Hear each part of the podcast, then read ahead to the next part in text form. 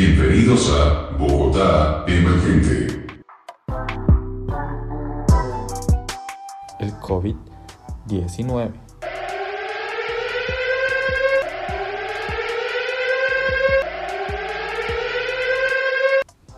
El virus que ha arrasado con todo lo que creíamos intocable hasta el momento. ¡Ay, babosa! ¡Me asustas, burra! Este es el mismo virus que nos obligó a cambiar drásticamente la manera de convivir y por supuesto cambiar los conceptos de demostrar afecto a nuestros seres queridos. Tengo miedo, tengo miedo, tengo miedo. A tal punto de que una cercanía, hasta con nuestra propia familia, podía ser la causante de una desgracia mortal. Este es el mismo virus que nos obligó como humanidad a entender que la vida no es perfecta para absolutamente nadie que sin importar su estratificación, este podría irrumpir la pared de mármol o las tablas cubiertas de plástico, a revolcar todas las emociones y que el miedo invadiera nuestro ser.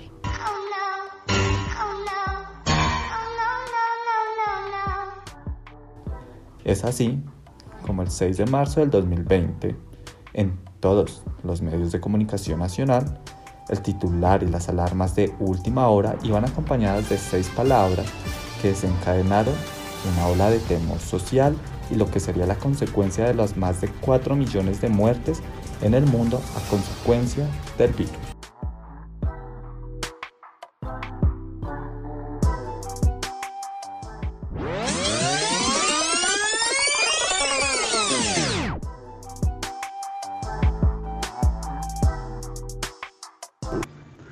El viernes 6 de marzo yo estaba en mi disco dando últimas indicaciones al grupo de cajeros para aumentar las ventas en la barra y ellos con su expresión facial me indicaban que entendían cada palabra que yo decía. Recuerdo ese día, eh, Sebastián llegó con un tapabocas a trabajar y los demás, en medio de chistes y chanzas, le cuestionaban por el uso de la mascarilla. Él le respondió a Juan, su compañero de caja, no quiero que el virus me llegue, en mi casa me esperan, en la suya no. Respondió Sebastián en medio de las risas. Luego de que se retiraran de la oficina después de contar la base de 500 mil pesos para la apertura, me sentí en silla negra.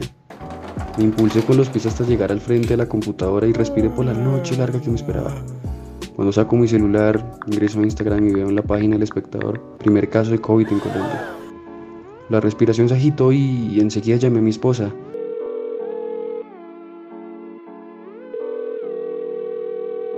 Hola amor, ¿Viste que ya, llegó el primer caso a Colombia?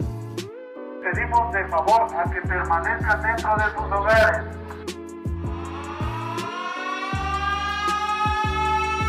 Les pedimos de favor a que permanezcan dentro de sus hogares. No sabía que ese sería el último día en el que podríamos trabajar durante meses de encierro, de escasez económica, de largas noches dando vueltas en la misma cama que antes anhelaba llegar a descansar, pero en ese momento era la cama la que no me aguantaba un segundo más, porque ni siquiera descansaba de pensar tanto. Hubo meses muertos en el que pensé vender lo que tenía en bodega a un precio menor al que fuera. No me importaba, pero no podía salir. Las restricciones me lo impedían, así fue como perdí más de 5 millones de mercancía vencida. Además de eso, la cantidad de documentos que me exigió la alcaldía para poder abrir de nuevo las puertas de mi discoteca un año más tarde. Y hoy estoy acá, buscando estrategias para llamar al público y poder contar de nuevo con mis 20 empleados, como hace más de un año en el que parece haber estado en coma el mundo entero.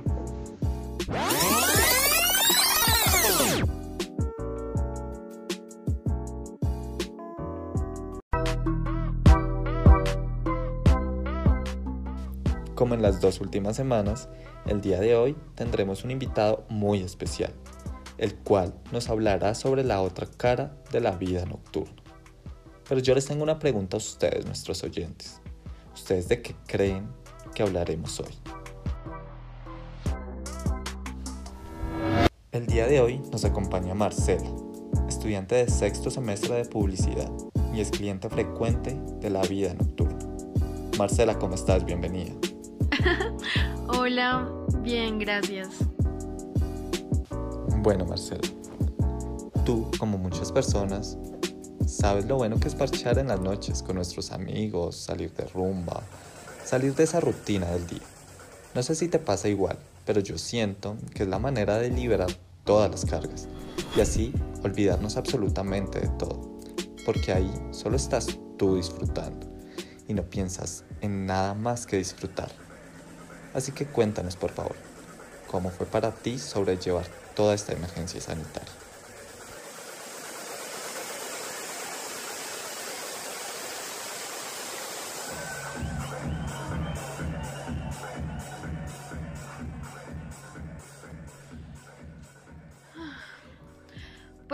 Al inicio de todo esto pensé como todos creerían que era un descanso necesario. Y pues todo el mes no fue tan traumático como los demás meses. Siento que en ese primer mes descansé, hice diferentes cosas y aprendí otros oficios. Aprendí algo de cocina, también con mi abuela a tejer algunos centros de mesas y hasta medité. El primer mes todo tranquilo.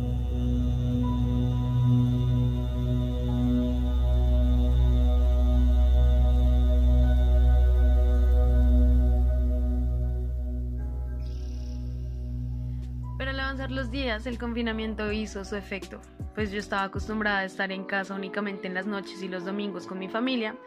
Entonces nada, avanzó, avanzaba el tiempo, me estresaba mucho, era mi familia todo el día, todos los días, los mismos rostros, las mismas conversaciones, la misma rutina, todo lo mismo, ya no teníamos temas de conversación y de vez en cuando para salir de la rutina hacíamos videollamadas con mis amigos.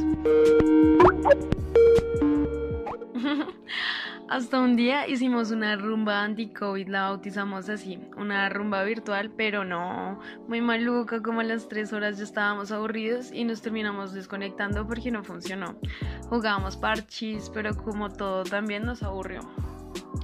Mm, recuerdo claramente que para julio, antes de iniciar el cuarto semestre, entré en una crisis tremenda, no me paraba de mi cama ni a comer, todo me aburría, no quería saber nada de nada ni de nadie que mis papás se alertaron tanto y me dijeron que no era para menos. Luego de estar siempre afuera haciendo diversas cosas, obligarme a estar encerrada fue terrible. Pensaba, ¿para qué me paro? ¿Para qué me baño? Si a fin de cuentas estaré acá en estas cuatro paredes. Serio que no fue nada grato. Así duré dos semanas. Lo que me sacó de la cama fue volver a la universidad, tomar clases y distraerme haciendo tantos trabajos que tenía.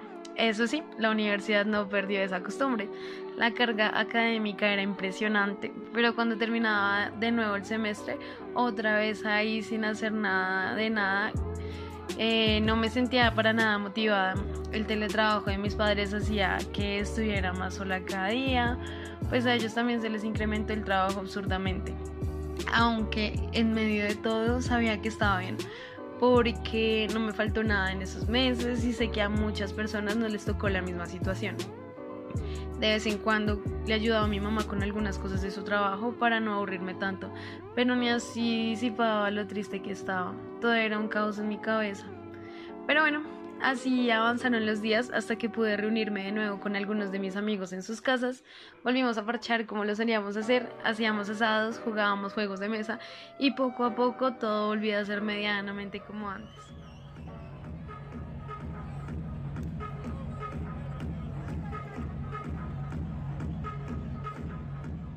Agradecemos a Jairo, Pedro y Marcela por hacer parte de estas entregas y a ti que llegaste hasta aquí disfrutando y conociendo otra parte de las personas que se vieron afectadas en la emergencia sanitaria.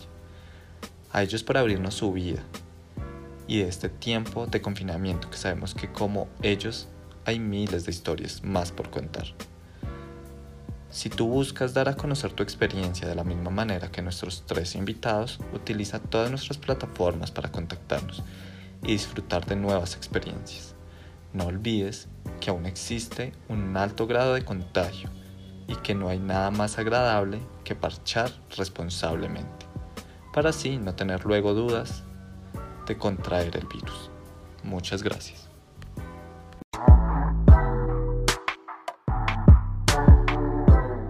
Bienvenidos a Bogotá Emergente.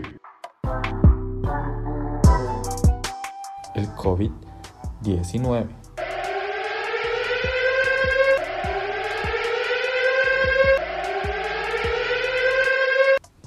El virus que ha arrasado con todo lo que creíamos intocable hasta el momento. Ay, babosa, me asustas, burra.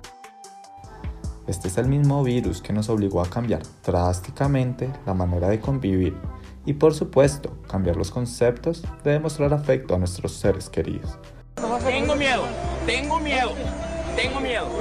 A tal punto de que una cercanía hasta con nuestra propia familia podía ser la causante de una desgracia mortal. Este es el mismo virus que nos obligó como humanidad a entender que la vida no es perfecta para absolutamente nadie, que sin importar su estratificación, este podría irrumpir la pared de mármol o las tablas cubiertas de plástico, a revolcar todas las emociones y que el miedo invadiera nuestro ser.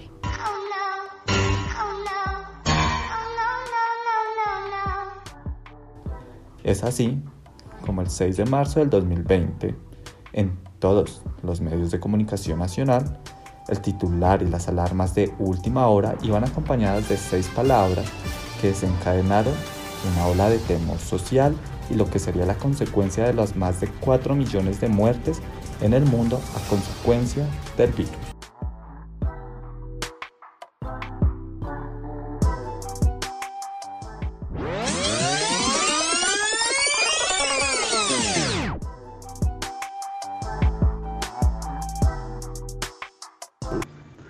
El viernes 6 de marzo yo estaba en mi disco dando últimas indicaciones al grupo de cajeros para aumentar las ventas en la barra y ellos con su expresión facial me indicaban que entendían cada palabra que yo decía.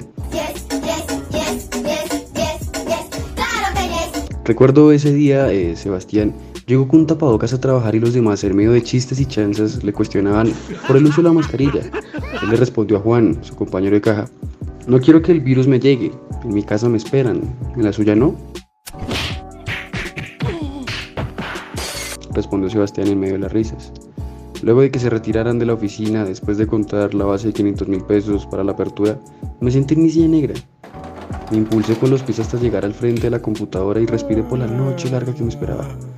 Cuando saco mi celular, ingreso a Instagram y veo en la página del espectador primer caso de COVID en Colombia. La respiración se agitó y enseguida llamé a mi esposa.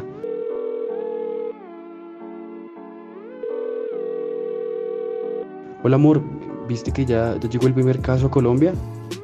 Pedimos de favor a que permanezcan dentro de sus hogares.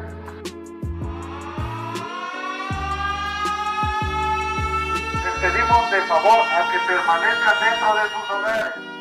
No sabía que ese sería el último día en el que podríamos trabajar durante meses de encierro, de escasez económica, de largas noches dando vueltas en la misma cama que antes anhelaba llegar a descansar, pero en ese momento era la cama la que no me aguantaba un segundo más, porque ni siquiera descansaba de pensar tanto. Hubo meses muertos en el que pensé vender lo que tenía en bodega a un precio menor al que fuera. No me importaba, pero no podía salir. Las restricciones me lo impedían, así fue como perdí más de 5 millones de mercancía vencida. Además de eso, la cantidad de documentos que me exigió la alcaldía para poder abrir de nuevo las puertas de mi discoteca un año más tarde.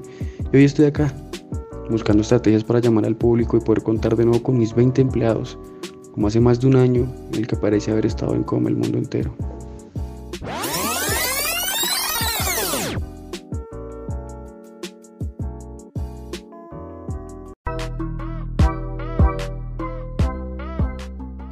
Como en las dos últimas semanas, el día de hoy tendremos un invitado muy especial, el cual nos hablará sobre la otra cara de la vida nocturna.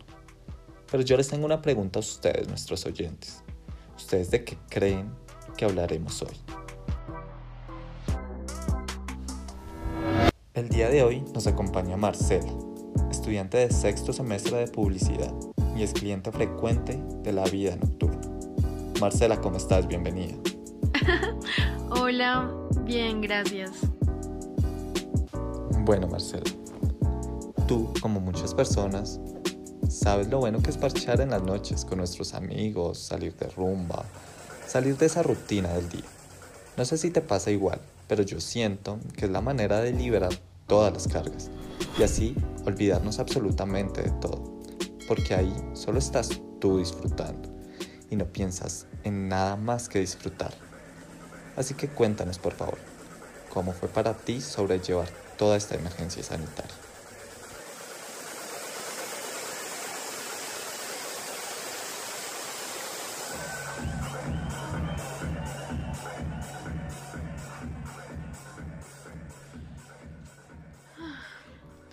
Pues al inicio de todo esto pensé como todos creerían que era un descanso necesario.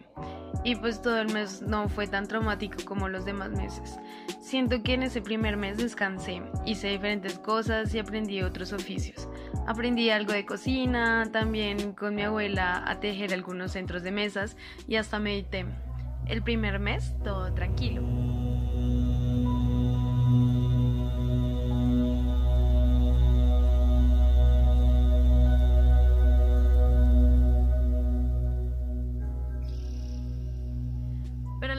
Días, el confinamiento hizo su efecto, pues yo estaba acostumbrada a estar en casa únicamente en las noches y los domingos con mi familia. Entonces, nada, avanzó, avanzaba el tiempo, me estresaba mucho, era mi familia todo el día, todos los días, los mismos rostros, las mismas conversaciones, la misma rutina, todo lo mismo, ya no teníamos temas de conversación y de vez en cuando para salir de la rutina hacíamos videollamadas con mis amigos. Hasta un día hicimos una rumba anti-COVID, la bautizamos así, una rumba virtual, pero no, muy maluca, como a las 3 horas ya estábamos aburridos y nos terminamos desconectando porque no funcionó. Jugábamos parchis, pero como todo también nos aburrió. Mm, recuerdo claramente que para julio, antes de iniciar el cuarto semestre, entré en una crisis tremenda, no me paraba de mi cama ni a comer, todo me aburría, no quería saber nada de nada ni de nadie que mis papás se alertaron tanto y me dijeron que no era para menos. Luego de estar siempre afuera haciendo diversas cosas, obligarme a estar encerrada fue terrible. Pensaba, ¿para qué me paro? ¿Para qué me baño? Si a fin de cuentas estaré acá en estas cuatro paredes. Serio que no fue nada grato. Así duré dos semanas. Lo que me sacó de la cama fue volver a la universidad, tomar clases y distraerme haciendo tantos trabajos que tenía. Eso sí, la universidad no perdió esa costumbre. La carga académica era impresionante, pero cuando terminaba de nuevo el semestre, otra vez ahí sin hacer nada de nada, eh, no me sentía para nada motivada. El teletrabajo de mis padres hacía que estuviera más sola cada día, pues a ellos también se les incrementó el trabajo absurdamente. Aunque en medio de todo sabía que estaba bien, porque no me faltó nada en esos meses y sé que a muchas personas no les tocó la misma situación. De vez en cuando le ayudaba a mi mamá con algunas cosas de su trabajo para no aburrirme tanto, pero ni así disipaba lo triste que estaba. Todo era un caos en mi cabeza. Pero bueno, así avanzaron los días hasta que pude reunirme de nuevo con algunos de mis amigos en sus casas. Volvimos a parchar como lo solíamos hacer, hacíamos asados, jugábamos juegos de mesa y poco a poco todo volvía a ser medianamente como antes.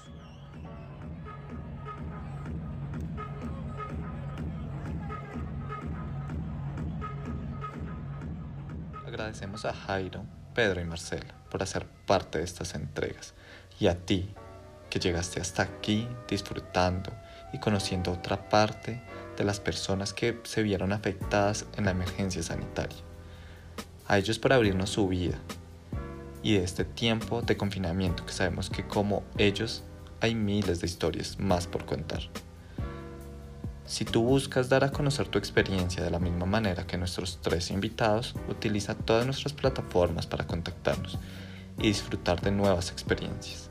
No olvides que aún existe un alto grado de contagio y que no hay nada más agradable que parchar responsablemente, para así no tener luego dudas de contraer el virus. Muchas gracias.